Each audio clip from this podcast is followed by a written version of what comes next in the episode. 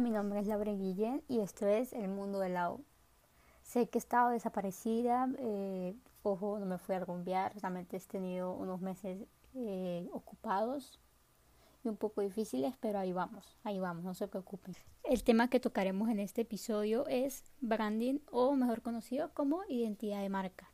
Y lo enfocaremos, ya que yo soy diseñadora gráfica, lo enfocaremos a la parte visual y hablaremos de otros temas como el brand book o manual de identidad o manual de ADN o manual de comunicación y estrategia de una marca. Si quieren saber más, quédense porque esto va a estar muy, pero muy, pero muy interesante. Para comenzar, debemos saber el concepto de lo que es branding. Para mí, en lo personal, branding es el proceso de construcción de una marca, tanto de manera visual como de manera comunicacional. ¿Cómo se logra esto? De manera visual, teniendo su propio manual de identidad y construyendo unas bases sólidas donde tengan unos elementos que los represente propiamente a ellos.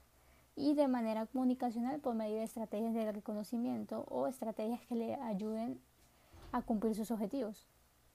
Entonces podemos definir a branding como todo elemento visual comunicacional que sea creado o sea formado netamente para una marca. Que cuando tú lo veas diga, ay, esto es de tal marca, no sé, Coca-Cola, Pepsi, Starbucks, FedEx, entre otras elementos que tú los ves y digas, ay, este es de tal marca, o, o cuando veo esto me acuerdo de tal marca.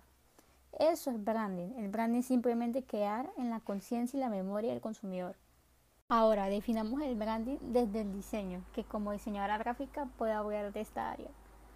Que en lo personal, el branding me encanta, es uno de mis temas favoritos y de mis especializaciones favoritas también.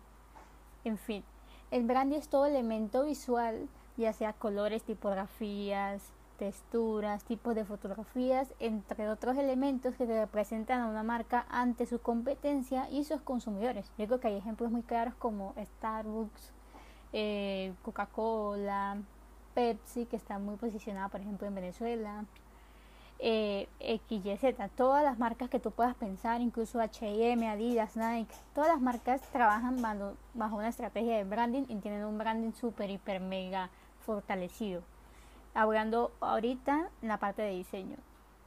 porque una marca debe hacer un brand book conformado? Primero, comencemos sabiendo que es un brand book. Un brand book o manual de identidad visual es un documento normalmente en PDF que nos permite saber todos los elementos gráficos o visuales que conforman una marca. Puede ser colores, tipografías, fotografías, texturas, todo, todo, todo aquello que conforma de manera visual a una marca. Ahora, es muy normal que algunas marcas al comienzo no tengan esto porque esto es para ellos un gran costo que a veces no pueden costear y es entendible. Muchas veces solamente tienen el logotipo y quizás los negativos, quizás.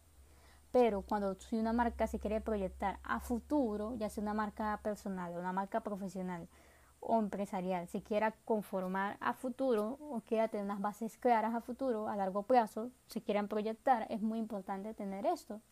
¿Por qué? Porque así con este manual tú puedes crear estrategias de reconocimiento ante tus consumidores y ante tu competencia porque son bases y son cosas que, que tú sabes que son tuyas.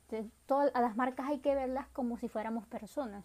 Quiénes son, cómo se ven, cómo se visten, cómo se expresan, todo, todo porque hasta esos pequeños detalles inconscientemente se van quedando en la mente de quienes compran nuestros productos o servicios.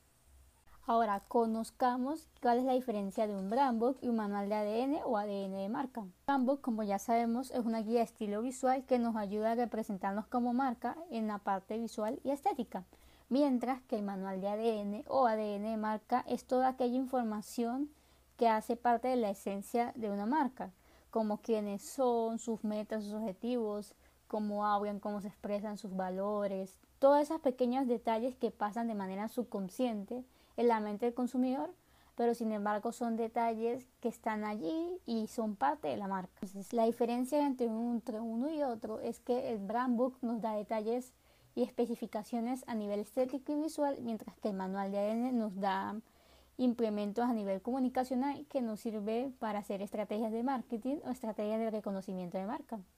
Ambas trabajan de la mano y juntas, pero hay que reconocer que son dos cosas diferentes. Para concluir, podemos decir que el brand book son, tiene detalles muy específicos que hacen que una marca se diferencie ante otras. Eso ya lo sabemos y creo que lo he repetido muchísimo en este episodio. Si eres emprendedor o estás comenzando una marca personal, ten en cuenta que los detalles son tu factor diferencial. Así que préstale mucha atención a esas cosas porque aunque tú no lo creas, por allí es donde la gente te empieza a reconocer.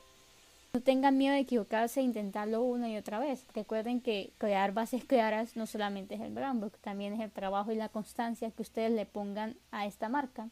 Entonces, vamos para adelante. Yo sé que ustedes pueden, así como yo puedo, ustedes pueden.